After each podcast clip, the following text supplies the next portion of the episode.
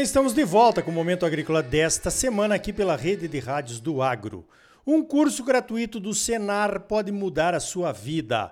São mais de 350 cursos gratuitos à sua disposição. Procure o Sindicato Rural de sua cidade e participe. Vamos a mais notícias importantes da semana, então veja esta. O Departamento de Agricultura dos Estados Unidos divulgou nesta última quinta-feira o seu esperado relatório de oferta e demanda mundial de grãos, fibras e oleaginosas. Para falar sobre o relatório, eu convidei o meu filho, o Rafael, que trabalha na Stonex. Ouça aí. Olá pessoal, aqui quem fala é o Rafael Silva, consultor em gerenciamento de riscos da Stonex. E falo aqui especialmente para o Momento Agrícola sobre o relatório do USDA que foi divulgado quinta-feira, dia 12 de maio. Esse relatório era bastante esperado pelo mercado, já que ele traria os números das safras novas do mundo todo, inclusive os números de safra da Ucrânia, que ainda é um número muito discutido pelo mercado. Algo importante antes de começarmos a falar dos números é lembrar que os Estados Unidos consideram o ano safra de 1 de setembro a 31 de agosto. Então, começando a falar dos números de soja, o USDA mostrou no relatório que os Estados Unidos devem exportar um pouco mais de soja nessa safra 21-22 do que era estimado no mês passado. O aumento foi de 57,5 para 58,2 milhões de toneladas e com isso acabou reduzindo um pouco o estoque de passagem dos Estados Unidos para 6,4 milhões de toneladas. Não que isso seja um estoque extremamente baixo, mas normalmente os americanos falam de que um estoque de 10 milhões de toneladas é um estoque confortável. E falando agora da safra nova, o mercado já tinha os números de área de soja e milho para a safra norte-americana. Esse ano, os Estados Unidos devem plantar mais soja do que milho em área pela primeira vez na história.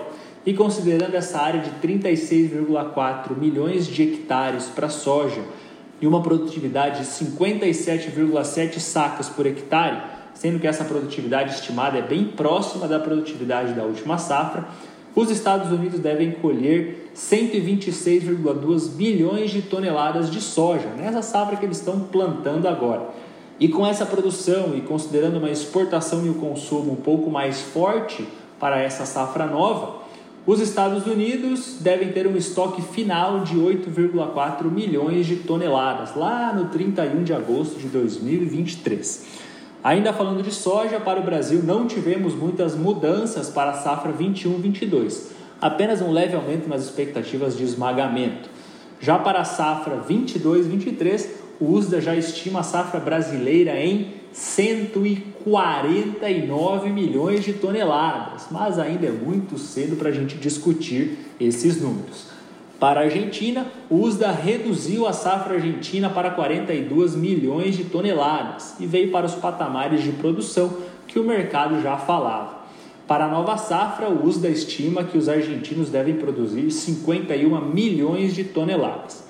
E para encerrar a soja, falando da China, Algo curioso do relatório é que o USDA reduziu o estoque inicial desse ano da China. O USDA tem até 5 anos para mexer nas safras passadas e acabou mexendo em alguns números lá atrás de safra chinesa e com isso a gente viu essa redução aí de 3 milhões de toneladas no estoque inicial da China o USDA aumentou em 1 milhão de toneladas a importação chinesa de safra de 91 para 92 milhões de toneladas, já que teve essa redução do estoque inicial. E para a safra nova, o USDA já fala em uma importação chinesa de 99 milhões de toneladas e um consumo de 115,6 milhões de toneladas. E agora vamos para o milho. USDA trouxe para os Estados Unidos uma produção de 367,3 milhões de toneladas para a safra nova, sendo que a safra antiga se manteve nos 383,9 toneladas. Essa redução para a safra nova é devido à menor área que deve ser semeada nessa safra pelos americanos, já que a produtividade, assim como na soja, ficou a mesma em relação à safra passada. 189,4 sacas por hectare de milho. É bastante coisa. E também existe já uma discussão de que talvez atrase um pouco a safra de milho e uma possível mudança de área, mais área ainda para soja do que de milho. Mas isso é discussão para outra hora. Para o Brasil não tivemos mudança na safra, ou seja, o Brasil deve colher 116 milhões de toneladas de milho, somando safra e safrinha, e para a safra nova, o Brasil deve colher 126 milhões de toneladas.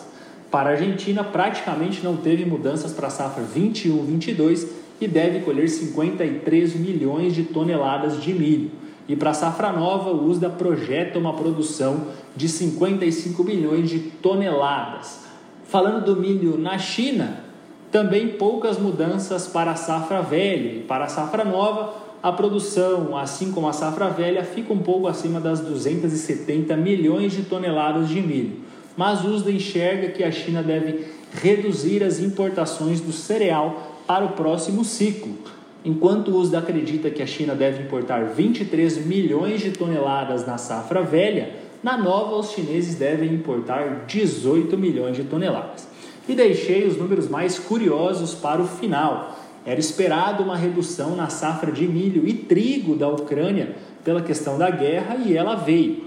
Para o milho, o USDA estima que a Ucrânia deve colher 19,5 milhões de toneladas na safra nova, essa que está sendo semeada agora. Sendo que a última safra, os ucranianos produziram 42,1 milhões de toneladas, ou seja, uma redução de quase 54% na produção de milho. Para o trigo, a safra passada, a Ucrânia teve produção de 33 milhões de toneladas e a safra nova deve ter uma produção de 21,5 milhões de toneladas, redução aí de 35% na produção do trigo. Esses foram os números do relatório mensal de maio do USDA, com os primeiros dados de produção das safras novas pelo mundo. Agradeço a participação no Momento Agrícola e até a próxima.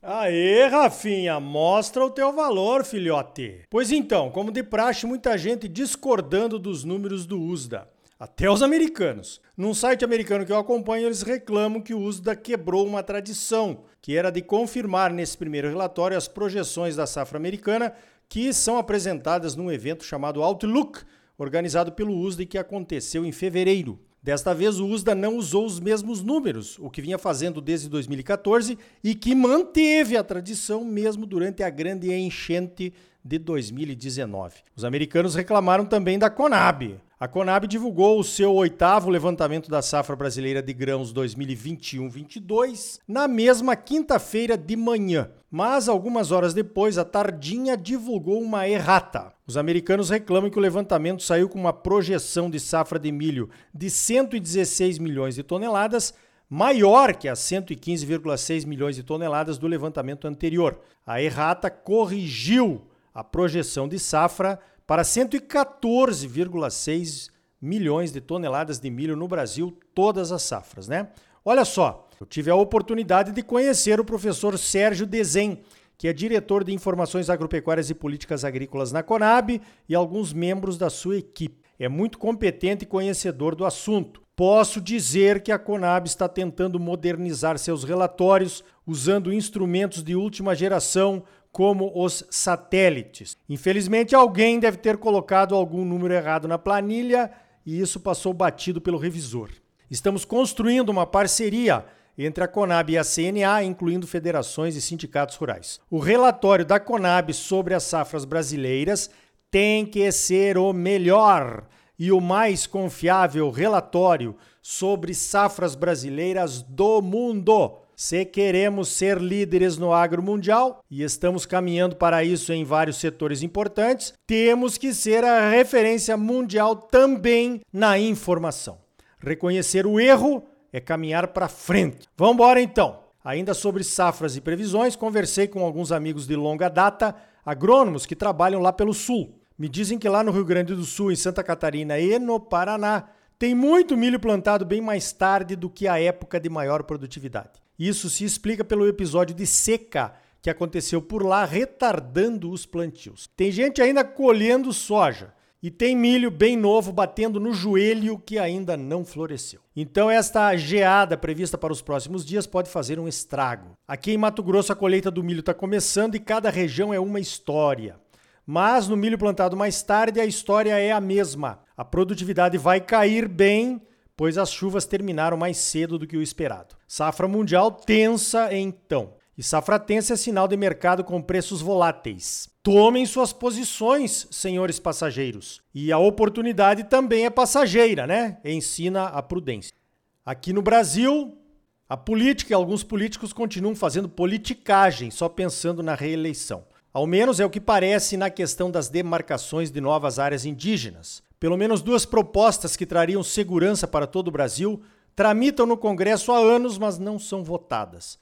A ameaça de mudança no entendimento do marco temporal definido pela Constituição, que diz que os indígenas deveriam estar presentes na área objeto de demarcação em 1988, data da sua promulgação, está parada no STF. O ministro Alexandre de Moraes atendeu um pedido de várias lideranças do agro para que o tema fosse votado no Congresso e pediu vistas. Já se passaram oito meses e o Congresso não votou e nem dá sinais de que vá votar nessa legislatura. Em Brasnorte, o município de Mato Grosso, com várias reservas indígenas em processo de estudos e demarcação, um juiz local concedeu uma liminar mandando retirar os produtores e assentar os indígenas imediatamente, mesmo sem a tramitação final do processo. Se isso acontecer, vai abrir uma porteira no Brasil inteiro para que decisões semelhantes sejam tomadas. Eu não vejo ninguém se mobilizando para que o Congresso vote as condicionantes e o marco temporal e acabe de vez com essas pendengas. Mas ouço muito falar em aprovação da mineração em terras indígenas. Ora, reflitamos.